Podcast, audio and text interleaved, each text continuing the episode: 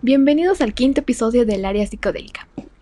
¿Habían escuchado antes sobre el cine psicodélico? Tal vez sí, tal vez no.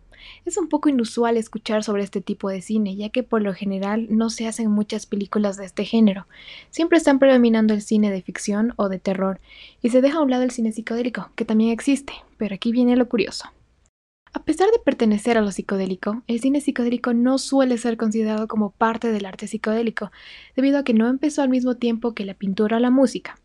Pese a esto, no existe ningún actor importante reconocido actualmente.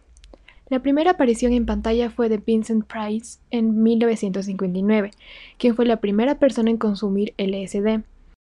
Bueno, el cine psicodélico es un género cinematográfico que se caracteriza por la influencia de la psicodelia y de las experiencias de las drogas psicodélicas en sí. Por lo general, estas películas suelen contener distorsión visual y narrativas de experiencias que a menudo enfatizan en las drogas. También representan realidades distorsionadas que se asemejan mucho a las drogas psicodélicas. En lo personal, el cine psicodélico me llama mucho la atención. Una de mis películas favoritas de este tipo de cine es Alice en el País de las Maravillas, y estoy segura de que muchas personas la han visto. Esta película, además de contener un soundtrack demencial, tiene unos gráficos y escenas súper interesantes y curiosas. Los colores fuertes, las figuras, los personajes con apariencia diferente a lo normal hacen de la película algo único y súper genial.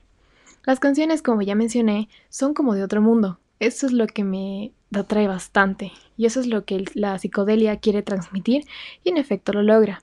Cuando veo esta película vuelo, sin necesidad de estar influenciada por drogas o cualquier tipo de alucinógeno que me genere esto. Espero haberles enseñado un poco más sobre el arte psicodélico, y si todavía no han visto Alicia en el País de las Maravillas, ¿qué esperan? Créanme, no se van a arrepentir.